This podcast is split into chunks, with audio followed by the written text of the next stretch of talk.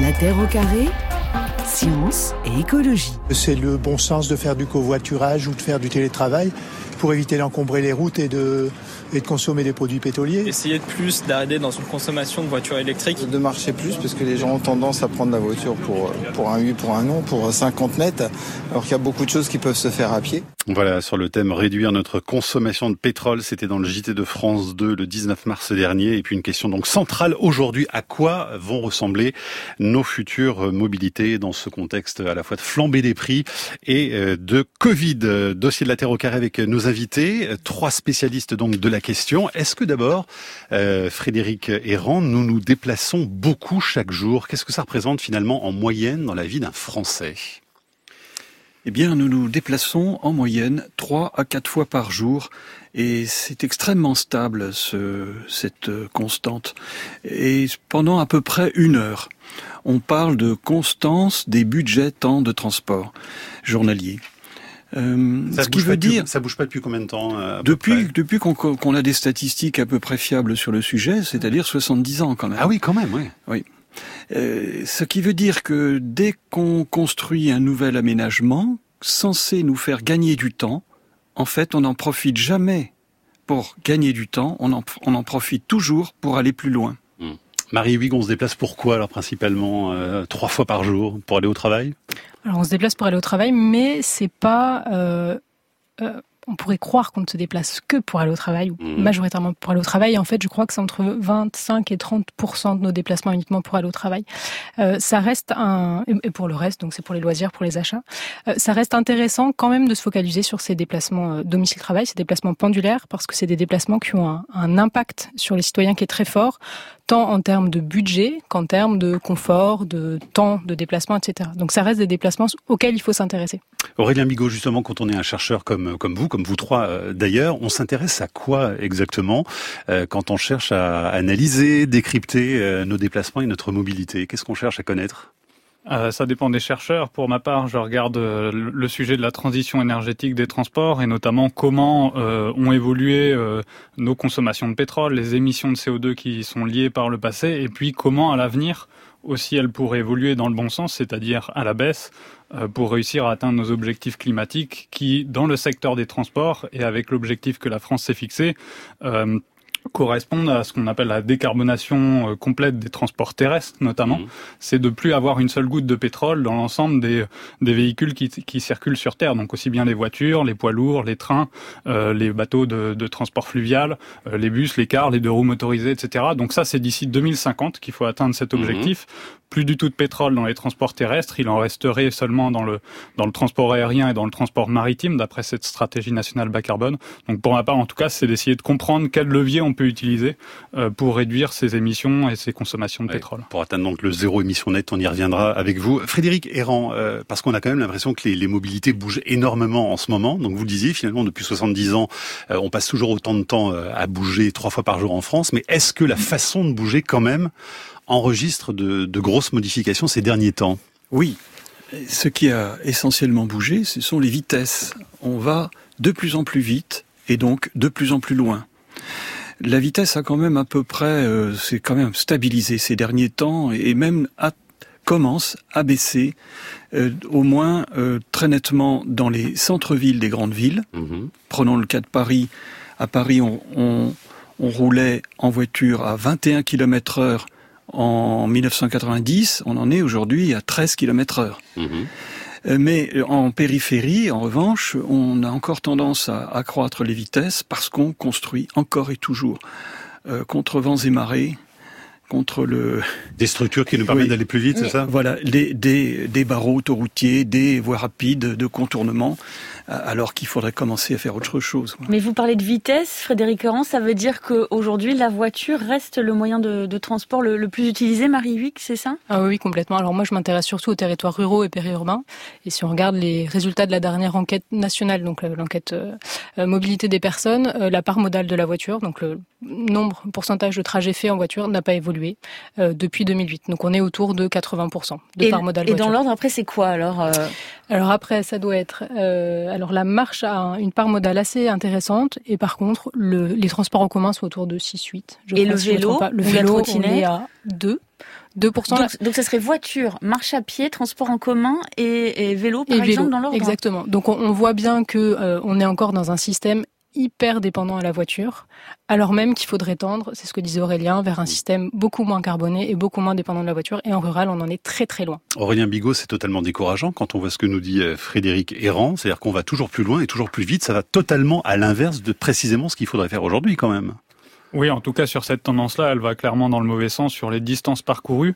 Et ce qui est assez étonnant, en fait, c'est que par, parmi les différents leviers qu'on peut euh, solliciter pour réduire les émissions, euh, ce facteur en fait de, qu'on appelle de demande de transport, c'est combien de kilomètres on parcourt, eh bien c'est celui qui a le plus contribué par le passé à l'évolution des émissions de CO2. Et c'est finalement celui dont on parle le moins euh, quand on parle décarbonation des transports. On a tendance à en faire une vision assez technologique, des débats assez techniques disons, sur la transition énergétique des transports. Euh, mais en fait, il va y avoir tout un tas d'autres évolutions qui sont davantage euh, à mettre en lien avec l'aménagement du territoire, avec euh, la modification des modes de vie, la modification des pratiques de mobilité, tout un ensemble d'évolutions vers plus de sobriété des mobilités qui sont moins dans les débats, mais qui vont être mm. complètement indispensables, à la fois pour atteindre nos objectifs climatiques, mais aussi à très court terme, par exemple, pour réussir à limiter les vulnérabilités qu'il peut y avoir avec la, la hausse des prix du pétrole. Justement, on reviendra sur ce choc pétrolier parce que parmi les messages et les recommandations, il y a justement le fait de baisser euh, sa vitesse pour faire des, économies, entre autres sur les, barils de pétrole. Euh, Frédéric Errant, euh, le télétravail, le Covid, les différents confinements, tout ça, ça joue absolument pas dans les, dans les déplacements, dans le temps qu'on passe à se déplacer? Il faut prendre Vous avez l'air de ne pas prendre ça en considération. Il faut prendre les choses une à une. en ce qui concerne le, télétravail, on a aujourd'hui des recherches assez solides qui montrent que malheureusement, ça n'a aucun impact à moyen long terme sur euh, la réduction des distances parcourues. Et comment c'est possible Eh bien, pourquoi? Parce que les gens en profitent pour habiter plus loin, ou travailler plus loin, ou faire leurs courses plus loin. Et c'est même encore pire, en profitant de, en faisant cela, en habitant, en travaillant plus loin, en fait, ils se retrouvent dans des territoires souvent moins bien desservis en transport public, ce qui entraîne encore un peu plus euh, l'usage de la voiture. Mmh vos réponses vont complètement à l'encontre de ce qu'on peut imaginer comme ça. Euh, ah, c'est une idée reçue, euh, c'est-à-dire très ancrée et qu'on a un mal fou à, à démonter, à déconstruire. C'est-à-dire, Frédéric Errand, que quelque part, si on schématise, il y a euh, un certain nombre de personnes qui, on va dire, sont parties de grandes métropoles pour aller se mettre, comme on dit, un peu au vert, un peu plus loin, donc utilisation de la voiture, comme vous le dites, etc., pour les usages. Et ça ne compense pas. Il y a quand même des gens qui sont restés dans les grandes métropoles et qui sont quand même en télétravail. Du coup, la réduction des transports dans la métropole, des gens qui sont restés ne, ne compense pas euh, ce, qui, ce qui a été euh, de l'autre côté. Il y a deux choses à distinguer. L'impact à court terme, qui évidemment est positif. On va pas déménager du jour au lendemain. On va pas changer de travail du jour au lendemain. Mais à moyen long terme, comme je le disais, malheureusement, là, l'impact est nul. Euh, en deuxième remarque, euh, il faut il faut distinguer, enfin, il faut bien se rendre compte que nous travaillons sur des moyennes et que, bien entendu, euh, les moyennes cachent d'énormes disparités. C'est-à-dire qu'il y a quand même, peut-être, heureusement, je l'espère, des gens qui vont profiter du télétravail pour, pour moins se déplacer. On l'aura certainement dans les témoignages. Hein, mais... malheureusement, il y a aussi des gens qui profitent du télétravail pour faire des distances encore bien plus grandes. Marie Huyghe, on va de surprise en surprise. Tout ça paraît tellement contre-intuitif, euh, au fond, par rapport à, à, la situation et aux impératifs là, que nous sommes en train de tous vivre collectivement. Ce qui est sûr, c'est qu'on a face à nous des enjeux qui sont d'une ampleur absolument énorme et qu'on n'est pas du tout prêt à s'y attaquer. Euh, on voit bien que ces enjeux, alors les, enjeux environnementaux, les enjeux sociaux aussi qu'évoquait Aurélien, les enjeux géopolitiques euh, qu'on observe en ce moment, sont encore très peu dans la tête des décideurs, que ce soit à l'échelle locale ou à l'échelle nationale. Donc on voit bien que les actions qui sont euh, engagées euh, sont pas à la hauteur de ce qu'on devrait attendre. On a fait un petit sondage, Emma Bouvier euh, sur Twitter, sur le Twitter de la Terre au Carré, a interrogé nos auditeurs. Quel mode de transport au quotidien pour vous? Et alors c'est amusant parce que les, les, résultats sont pas du tout représentatifs de ce qui se passe vraiment à l'échelle française. Euh, 30% la voiture, c'est peu par rapport à la réalité. Hein. Vous disiez 60-70% euh, en moyenne. 60% en ville et en rural on est à 80-90. Marche à pied 22%. Marche à pied c'est ce qu'on a à l'échelle nationale. Mais alors vélo 26% chez nos auditeurs. parce que c'est Twitter, c'est les gens qui sont moins dans la réalité. Et transport en commun 20%. 10%. Voilà, donc c'est vraiment un public très particulier là qui nous répond.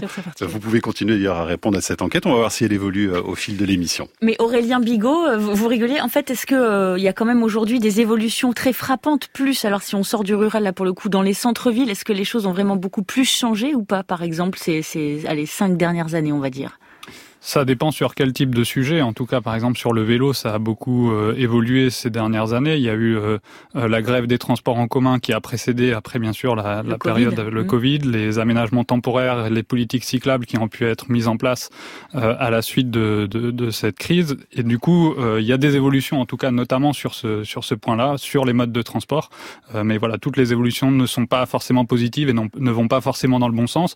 Et après, il y a une partie des évolutions qui se feront aussi sur du moyen terme, il y a quelques ajustements de, court terme et il faut aussi regarder sur plus longue période à quel point les changements qu'on a observés pendant la crise perdurent mmh. après dans les pratiques de mobilité.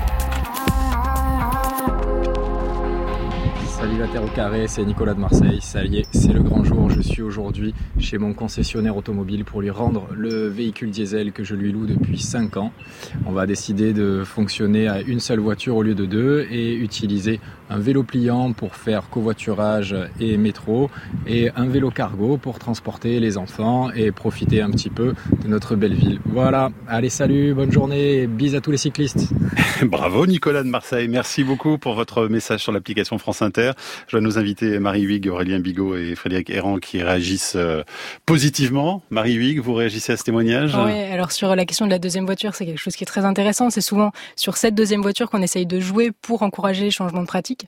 Et on sait que revendre la deuxième voiture, c'est difficile. C'est quoi, c'est un frein? Il y, a un énorme frein euh, face à ça. Là, ce qui était intéressant, pardon, ce qui était intéressant dans le témoignage de Nicolas, c'est qu'il dit je vais rendre la voiture que je loue.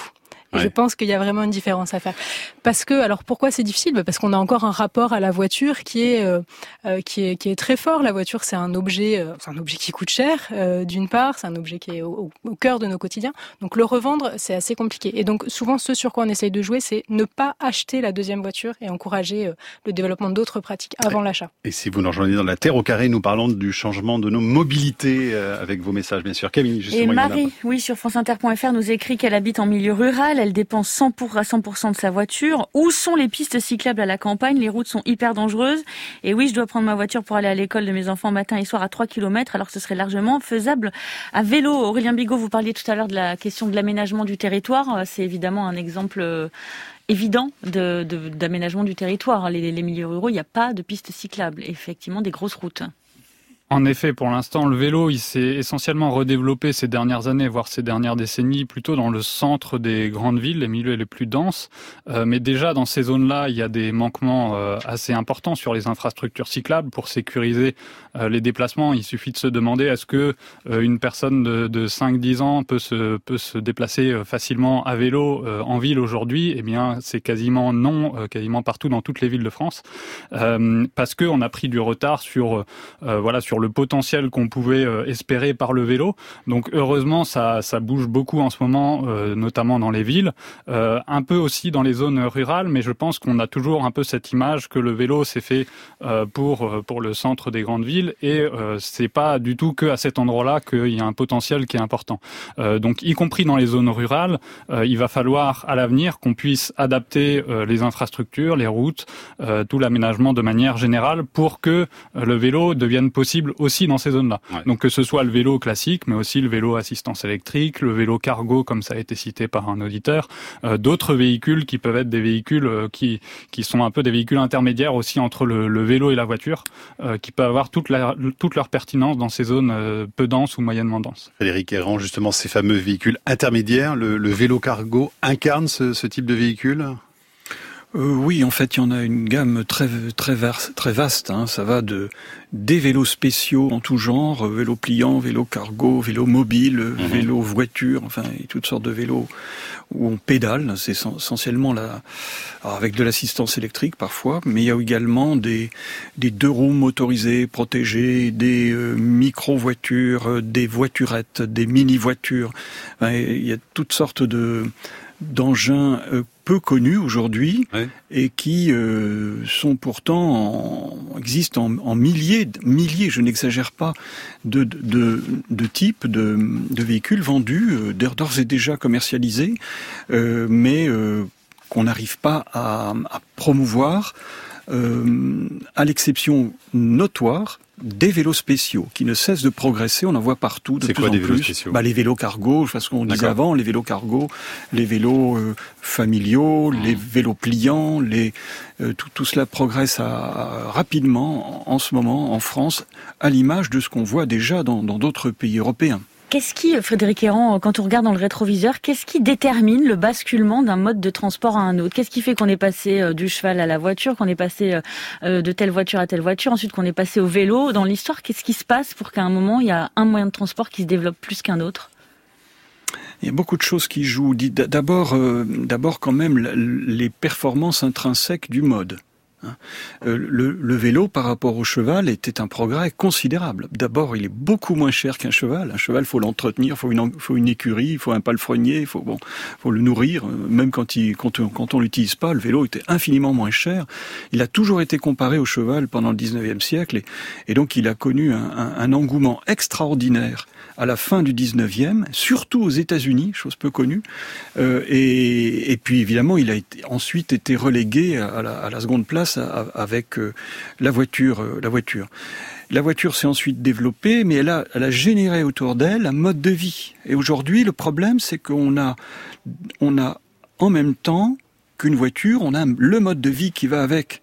Et pour changer de mode, eh ben, il faut changer de mode de vie. C'est inévitable. C'est tout mode est lié à un mode de vie en fait. Marie d'ailleurs, on parle de mobilité volontairement hein, et pas de transport en commun. Les, termes ont aussi changé au fil de l'histoire. Hein. Euh, alors au fil de l'histoire, c'est assez récent hein, cette transition de transport à mobilité.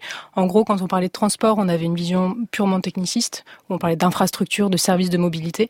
Quand on parle de mobilité, en gros, on prend en compte euh, la demande et les pratiques individuelles mmh. et on essaye de comprendre euh, les ressorts de ces pratiques. Pour revenir aux, enjeux sur les territoires urbains et ruraux, euh, la culture automobile justement en milieu rural, elle est beaucoup plus forte aujourd'hui et les alternatives malheureusement sont beaucoup moins nombreuses aussi euh, en territoire rural.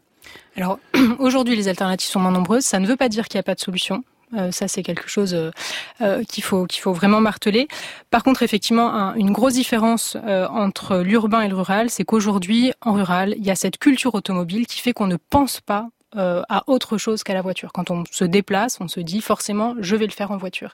Et dans la tête des décideurs, euh, c'est aussi le cas. Il y, a, aussi cette norme automobile et cette culture automobile qui fait que euh, il n'y a pas forcément d'action pour développer un système euh, autre. Et ça, c'est une vraie différence. Et il y a aussi, Aurélien Bigot, j'imagine, l'influence de certains secteurs sur les décideurs aussi, avec le l'enjeu économique qui est lié.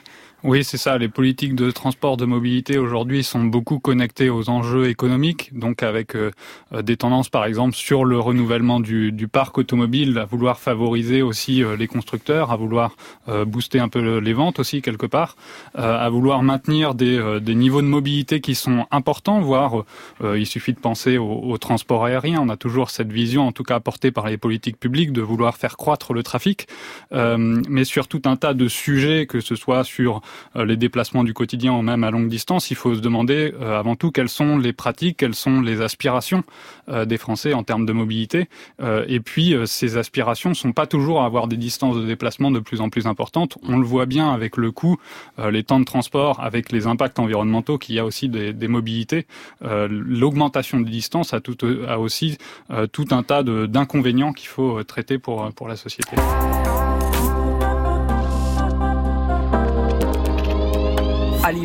Plus besoin de réserver pour covoiturer. Il suffit d'attendre à cette station un conducteur pour un trajet d'une quarantaine de kilomètres. Je viens de découvrir euh, ce service euh, Lane. Euh, c'est la deuxième fois seulement que je l'emploie, donc effectivement pour des raisons économiques.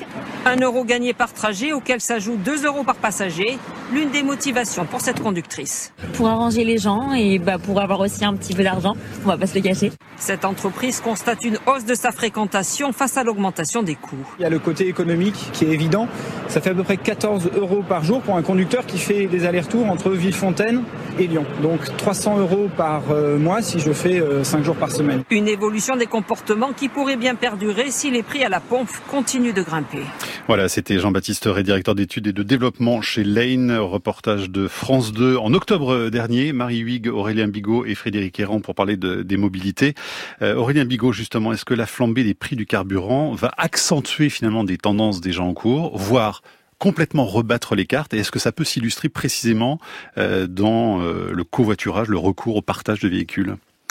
Ce qui est sûr, c'est que l'augmentation du prix du pétrole fait une incitation pour les usagers à changer leur comportement, aller vers des, des modes de transport, des comportements, des pratiques qui, euh, consomment moins de, pétrole. On peut citer euh, cinq grands leviers qui sont aussi des leviers euh, d'un point de vue climatique qui permettent de réduire les émissions, de réduire les consommations de pétrole. Il y a de réduire les distances qui est un premier levier mhm. euh, qu'on a pu évoquer tout à l'heure. Donc euh, à court terme, ça peut être éventuellement euh, le télétravail à condition voilà de ne pas avoir des sortes d'effets rebonds à plus à plus long terme. ça peut être de limiter les, les trajets les plus lointains, d'essayer de relocaliser un peu son mode de vie. Ensuite, le deuxième levier, ça va être de changer de mode de transport. Donc essayer de se tourner davantage vers la marche, le vélo, les transports en commun, routiers, le train. Donc ça c'est le deuxième levier. Le troisième levier c'est d'améliorer le remplissage des véhicules. Donc c'est notamment là-dessus que le covoiturage s'illustre en, permettant de mieux remplir des, voitures qui aujourd'hui circulent beaucoup à vide, notamment pour les trajets du, du quotidien. C'est quoi la moyenne aujourd'hui dans une voiture? Euh, sur l'ensemble de la France, c'est de l'ordre de 1,57. Alors c'est ça le, la moyenne quand on divise le nombre de kilomètres parcourus par les par les voyageurs en voiture par le nombre de kilomètres parcourus par les euh, euh par les voitures. Après, euh, si jamais on regarde les déplacements domicile-travail, on est plutôt autour de 1,1 donc, ça, ça veut des dire, voitures qui sont pas remplies, quoi, clairement. Ça veut dire l'immense majorité des, des, des voitures ne sont pas ne sont pas remplies. Après, il y a un quatrième levier qui est celui d'efficacité énergétique des véhicules. Euh, donc là, notamment à très court terme, ce qui peut fonctionner, c'est de réduire la vitesse, euh, notamment sur les autoroutes. Ça, c'est une mesure qui euh, qui a des effets assez significatifs. Il y a eu un veto d'Emmanuel Macron au moment de la, la, Convention citoyenne pour le climat avait proposé de réduire la vitesse sur autoroute à 110. Euh, c'était dans les trois vétos qu'avait posé Emmanuel Macron, par exemple. En effet, la Convention citoyenne pour le climat avait proposé cette mesure. après, le contexte a changé aussi, donc on peut imaginer qu'à court terme, ça puisse être aussi mm. un levier qui peut être sollicité euh, parce qu'il y a assez peu de leviers de très court terme en fait dans les mobilités pour réduire les consommations de pétrole. Il y a beaucoup de, de, de, de comportements qui ont une certaine inertie. Donc il y a tout un tas d'évolutions qu'on peut mettre en place, mais pour certaines, ça va prendre un peu du temps. Et puis juste pour finir sur les cinq leviers, donc dans l'efficacité énergétique, on peut se tourner vers des véhicules plus légers aussi. Euh, on l'a évoqué tout à l'heure. Et puis le cinquième levier, c'est de se passer du pétrole, aller vers d'autres types d'énergie, notamment vers l'électrique. Euh, et ça, idéalement, il faut se tourner vers des véhicules électriques qui sont le plus légers possible parce qu'ils sont à la fois moins chers, donc ça permet euh, de rendre accessible beaucoup plus largement aussi le véhicule électrique, mais aussi beaucoup moins impactant d'un point de vue environnemental si on construit des véhicules légers avec des batteries qui sont pas trop grosses. Marie Wick, c'est l'Agence internationale de l'énergie qui vient de proposer justement euh, des situations, des solutions à court terme et à effet immédiat hein, pour essayer d'enrayer justement l'augmentation fulgurante du prix du pétrole aujourd'hui. C'est-à-dire que les Français concrètement aujourd'hui, ils cherchent des alternatives par rapport à la flambée des prix bah, évidemment, c'est évident que on sait déjà qu'il y a une partie des ménages qui sont vulnérables euh, face à la mobilité, euh, des ménages pour qui le, budget carburant est trop élevé, peut pas être assumé euh, au quotidien, et donc évidemment il faut proposer des mesures de court terme. Mais ce qui est dommage en fait, c'est qu'on est face à une situation qui pourrait nous amener à repenser le système. Et, on, aurait pu, on, aurait pu, le penser déjà plus tôt. D'ailleurs, on a perdu beaucoup de temps. Ça hein. aurait été bien, mais bon, ça aurait pu être, ça peut être le moment. Or, on voit bien que les réponses qui sont proposées par le gouvernement, notamment, sont pas du tout de l'ordre d'une remise en question du système actuel. On est juste en train d'essayer de dire comment maintenir le système, euh, comment euh, comment faire pour que les ménages puissent continuer à utiliser leur voiture. Alors, à court terme, ok, mais à long terme, c'est pas du tout suffisant. C'est-à-dire que pour rebondir sur ce que disait Aurélien Bigot, c'est qu'il peut pas y avoir un seul levier, c'est-à-dire qu'on peut pas dire, ben, on va euh, remplacer toutes les voitures euh, thermiques par des voitures électriques, mais en gros, le trafic va rester le même, et même juste euh, la sobriété ne suffirait pas de toute façon. C'est une espèce de compilation de, de leviers qu'il faut absolument mettre les uns avec les autres. Alors, c'est un ensemble de leviers parce qu'en face, il y a un, un ensemble d'enjeux. Il y a des enjeux environnementaux, donc effectivement, l'électrique peut être une solution mais il y a aussi des enjeux sociaux, il y a des enjeux sanitaires. Les enjeux sociaux, c'est ce que je viens de dire, c'est des ménages qui n'ont pas accès aujourd'hui à la mobilité. Et que vous utilisiez une voiture thermique ou une voiture électrique, ça changera rien pour ces ménages-là. Frédéric Héran, avant de passer aux questions des auditeurs, est-ce que finalement cette contrainte imposée à tout le monde là aujourd'hui avec les prêts à la pompe euh, devient pas aussi finalement une, une façon d'aller plus vite sur euh, les transformations à mener pour euh, une, une vie et des mobilités plus soutenables? Ça dépend énormément des, des ménages. En fait, il y a un tiers, on l'estime, hein, qu'il y a à peu près un tiers des ménages qui n'ont vraiment pas d'autre solution que d'utiliser la voiture telle que le, leur mode de vie est organisé en ce moment. Ce qui est énorme, évidemment. Et c'est ceux-là qui, euh, qui, qui pâtissent le plus qui aujourd'hui. Et là, on n'a pas vraiment beaucoup de solutions. Sinon, effectivement, le covoiturage, essayer de bricoler comme ça sur, c'est même pas toujours possible. Mmh. Euh, il y a il y a un tiers en fait des ménages qui sont réellement en situation de choix modal, comme nous disons, c'est-à-dire qu'ils peuvent choisir différents modes de transport. Pour eux, euh, évidemment, renoncer à la voiture, c'est pas si compliqué. Voilà, donc euh, c'est. Il y a des vraies fractures dans la société à ce niveau-là aujourd'hui. Hein. Ah oui. Ouais. Euh, Frichard nous écrit sur franceinter.fr Stop, je n'en peux plus des discours culpabilisants. J'ai fait des efforts. J'habite près du centre-ville pour limiter les déplacements de mes enfants. C'est là que l'habitat est le plus cher. Je n'ai qu'une voiture pour une famille de cinq. Je ne prends pas l'avion. Le vélo, c'est une utopie. Qui a un espace pour se changer quand il pleut? C'est en plus dangereux pour les enfants et les transports en commun sont inadaptés à nos modes de vie dans les petites villes. Euh, Aurélien Bigot, euh, vous entendez ces discours aussi de dire voilà, c'est pas possible, ça ne peut pas être qu'à nous citoyens aussi de nous adapter parce un moment, on, on pète un câble. Pardon pour l'expression. Ah, ça, c'est évident que les usagers seuls euh, ne peuvent pas toujours euh, voilà, utiliser d'autres modes de transport. Aujourd'hui, on est dans une situation de dépendance automobile extrêmement forte qui a été construite en fait depuis des, décennies et qui a été construite sur tout un tas de facteurs, que ce soit sur les infrastructures, sur l'économie qui s'est orientée dans ce sens-là, les modes de vie qui se sont adaptés à cette dépendance à la voiture. Et aujourd'hui, on est, on est coincé dans cette dépendance et on l'est d'autant plus quand c'est sur une crise à court terme qui fait augmenter les prix de les prix du pétrole et puis qui rend vulnérable encore plus une grande partie de la, de la population. Donc ça veut dire que la transition énergétique, elle doit se planifier sur plusieurs années, plusieurs décennies. Euh, et c'est euh, là où c'est bien dommage qu'on prenne autant de retard sur notre transition climatique parce que si on avait été plus rapide, on aurait eu plus d'alternatives pour les ménages vulnérables dans la période actuelle. Mmh. Euh, mais bien sûr, il faut que à la fois les politiques publiques et euh, voilà que, que l'ensemble des, des, politiques de mobilité euh, aillent dans ce sens de, de de, d'avoir les possibilités de sortir de cette dépendance euh, à la voiture, de la dépendance au pétrole. Mais ils ont euh, là, et pardon, je vous interromps, mais si on prend le ministre des Transports actuel, Jean-Baptiste Djebari, il a l'air assez serein, lui, en disant, regardez, on est en train de mettre des, des prises électriques partout, euh, l'avion, il va voler grâce à l'hydrogène, en gros, tout va, tout va aller, et tout est, tout est chouette et tout est mis en place.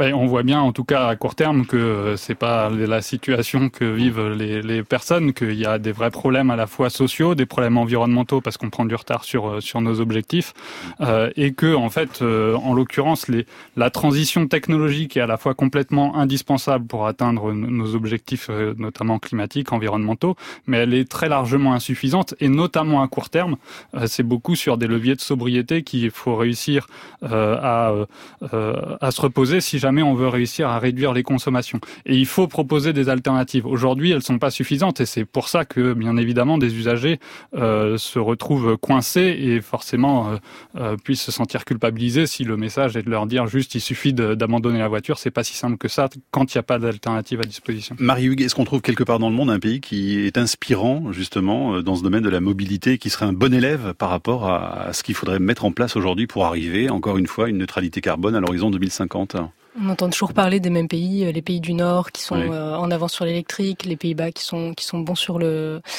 sur le vélo. Je pense que ce qui manque aujourd'hui euh, réellement en France, c'est effectivement un, un, un, horizon qui fasse rêver, un horizon désirable, un, un exemple dont s'inspirer. Aujourd'hui, on n'a pas ça. C'est aussi pour ça que je comprends que tout, voilà, tous nos discours puissent être considérés comme culpabilisants. aujourd'hui, on demande aux gens de changer, mais on leur propose rien qui fasse rêver. Euh, et c'est aussi là-dessus qu'on attend les politiques, en fait. Et il y a aussi un message de, de Jane sur franceinter.fr qui nous écrit qu'il faut réinstaller également les services et les petits commerces dans les villages pour pas être obligé de faire 30 km ou plus pour aller à la poste, acheter un journal, ou parfois aussi aller à l'hôpital, on précise. C'est un vrai enjeu, ça aussi, hein, effectivement. repenser les infrastructures, les territoires. C'est ce qu'on dit depuis tout à l'heure. On a un aménagement du territoire qui est construit autour de la voiture. Donc il y a évidemment une dépendance structurelle à la voiture. C'est vertigineux, en fait. Ça paraît vertigineux. Est-ce que c'est faisable? C'est seulement faisable. En fait, c'est revoir tout toutes les fondations de, de, de, notre territoire, de la, construction de notre société, Frédéric Heran. Oui, moi j'aimerais donner des exemples concrets de pays qui ont qui ont agi déjà depuis un moment. Et par exemple, l'Allemagne, ça fait quand même depuis 1982 que la construction de pistes cyclables est obligatoire le long des routes nationales.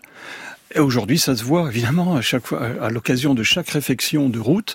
Ils sont beaucoup de lenders ont suivi hein, aussi à, l'occasion de la réfection des routes, on construit des pistes cyclables. il y a mmh. C'est ainsi qu'il y a énormément, il y a tout un réseau beaucoup plus étoffé en Allemagne le long des routes. Autre exemple, exprès, je prends un, un cas, le, de, le cas de l'Italie, pays latin, hein, si comme chacun sait. En Italie, euh, c'est un pays où il existe aujourd'hui 226 zones à trafic limitées dans les centres-villes.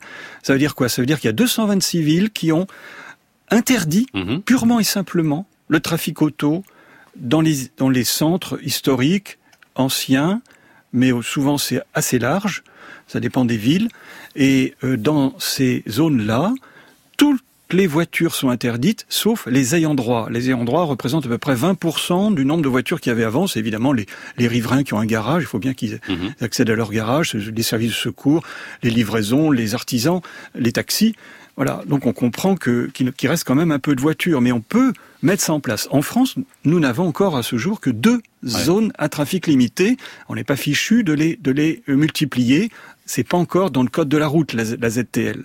Euh, en, en, Italie, c'est depuis 1989 qu'elle existe dans le code de la route et expérimentée déjà depuis 1965. Vous parliez des pistes cyclables en Allemagne. Juste un petit retour sur l'exemple de Montpellier, parce que c'est une histoire pour euh, les vélos, vous allez voir, qui avait très très mal commencé. Le vélo à Montpellier, c'est d'abord l'histoire d'un électrochoc. Il a eu lieu en 2018 lors de l'inauguration d'une nouvelle déviation pour désengorger Castries, commune de la métropole. Un chantier de 13 millions d'euros sans aucune piste cyclable. Quand on s'en étonne, voici ce que le président de l'époque répond. Vous savez, faire une infrastructure pour qu'elle soit utilisée par deux personnes, euh, c'est peut-être pas l'idéal. Furieux, les cyclistes inondent les réseaux sociaux avec le hashtag Je suis l'un d'eux. Ils s'organisent et manifestent en masse. Le mouvement est lancé, le message est passé. Philippe Sorel instaure un plan vélo. En juin 2020, une nouvelle équipe est élue à Montpellier. Point de vue vélo, elle roule dans la même direction. Toutes les pistes provisoires réservées aux cyclistes et aux bus vont devenir définitives. Voilà, France 3 Occitanie en 2021. Marie Huyghe, est-ce que justement prôner le développement du vélo, euh, c'est une vision de bobo ou ça correspond vraiment à une solution durable, intéressante, efficace pour, euh, pour l'avenir de nos mobilités? Je pense que c'est complètement pertinent, y compris, encore une fois, en rural et périurbain, quand on regarde quelles sont les distances qui sont parcourues par les ménages. En rural, on a 40% des déplacements qui font moins de 5 km. Donc on voit bien qu'on est parfaitement dans le, domaine de pertinence du vélo ou du vélo à assistance électrique. Donc euh, peut-être qu'il faut faire évoluer cette, cette image du vélo bobo. Mais Marie nous écrit quand même sur franceinter.fr, il y a beaucoup de gens qui peuvent pas faire de vélo pour des questions d'âge ou des questions de santé. Ou alors tout simplement parce qu'ils ont peur, quoi. Euh, c'est pas facile de rouler à vélo. Hein. Complètement. Alors complètement. Alors peut-être première réponse, pensons aux déplacements qui ne peuvent pas se faire à vélo. Pensons à tous ceux qui peuvent se faire à vélo. C'est peut-être une première réponse. Ensuite, comment on peut amener les gens à faire du vélo? Effectivement, il y a un, un, un énorme enjeu de formation parce qu'on sait, il y a une grande partie de la population qui sait faire du vélo, mais savoir circuler à vélo sur la route, mmh. savoir cohabiter effectivement avec les autres modes, c'est complètement différent. Donc il y a un vrai enjeu de formation. Allez, comme il nous reste deux minutes, à chacun, je vais poser cette question. Comment vous imaginez le, changement? Comment l'accompagner, en tout cas, le changement nécessaire pour, encore une fois, avoir un monde euh, soutenable par rapport aux enjeux de neutralité carbone, par exemple? Aurélien Bigot, par quoi il faut commencer là aujourd'hui, puisqu'on est très en retard? C'est difficile parce qu'il faut commencer partout à la fois. Mhm. Il y a tous les leviers qu'il va falloir euh, solliciter. On voit bien que ce soit sur le vélo, que ce soit sur le covoiturage ou que ce soit sur la voiture électrique, à chaque fois, chaque solution ne permet pas de répondre à tous les besoins. Donc ça veut bien dire euh, qu'il faut réussir à adapter euh, les politiques selon les personnes, selon les territoires, selon les possibilités. Et c'est ça le, grand enjeu. Frédéric Herrand, votre réponse en 10 secondes Les véhicules rouleront bien plus lentement. L'évolution est en route. Il y aura également bien plus de modes de déplacement divers et variés, les fameux véhicules intermédiaires qu'on a évoqués auparavant, qui, qui vont se multiplier, et, et, on aura un urbanisme euh, euh, multipolaire qui, qui devrait s'instaurer autour de ces nouveaux véhicules plus lents et moins rapides. Donc il faut lever le pied, on comprend. Marie euh, Huyghe, pour terminer. Moi, je pencherai vers des modes de vie un peu moins basés sur la mobilité, un peu moins basés sur la vitesse, surtout des modes de vie plus en proximité. Et donc si on ferme les yeux, qu'on imagine la France et les moyens de se déplacer en 2050, ça ressemble à quoi? Eh ben, ce serait peut-être une France dans laquelle il n'y a pas toute la place pour la voiture, mais un peu de voiture, un peu de vélo, un peu de covoite, un peu de car. Brian Bigot, vous êtes d'accord? Oui, c'est ça. En tout cas, beaucoup plus diversifier euh, les pratiques de mobilité et puis aller vers des choses qui sont euh, plus durables, moins impactantes. Mais on se remet pas tous à dos d'âne hein, quand même. Non, c'est Je pas sais pas, c'est une question. hein. C'est pas le plus efficace. Oh, il lève les yeux, Frédéric Errand, exaspéré par cette remarque. Mais non, on, Pourquoi on- on pas, dit toujours que la sobriété, ce serait une régression. Mais non, euh, on vivra autrement. Je, je vous assure que quand on va lentement, on, on redécouvre par exemple les bords de route qu'on a oubliés. On ne sait plus ce qu'il y a en bord de route quand on va vite. Vous êtes venus comment tous les trois aujourd'hui, Frédéric Errand Peu importe. mais je, Bah bah, non, non, pas- peu mais je suis importe. venu à vélo, mais peu importe. C'est pas, c'est pas la vélo. question. Train plus vélo. Train plus vélo et Marie Huyghe. Un plus marche à pied. Train plus marche à pied. Bravo. Et si vous retrouvez le vélo de Camille Cronier, ben surtout vous nous appelez. On a fait l'émission rien que pour elle aujourd'hui. S'il vous plaît. Elle s'est fait voler son vélo électrique hier sur la place de la Concorde. Vous vous rendez compte? Merci beaucoup à tous Lundi les trois. soir. En tout cas d'être venus euh, aujourd'hui dans la Terre au carré. La Terre au carré est un podcast France Inter.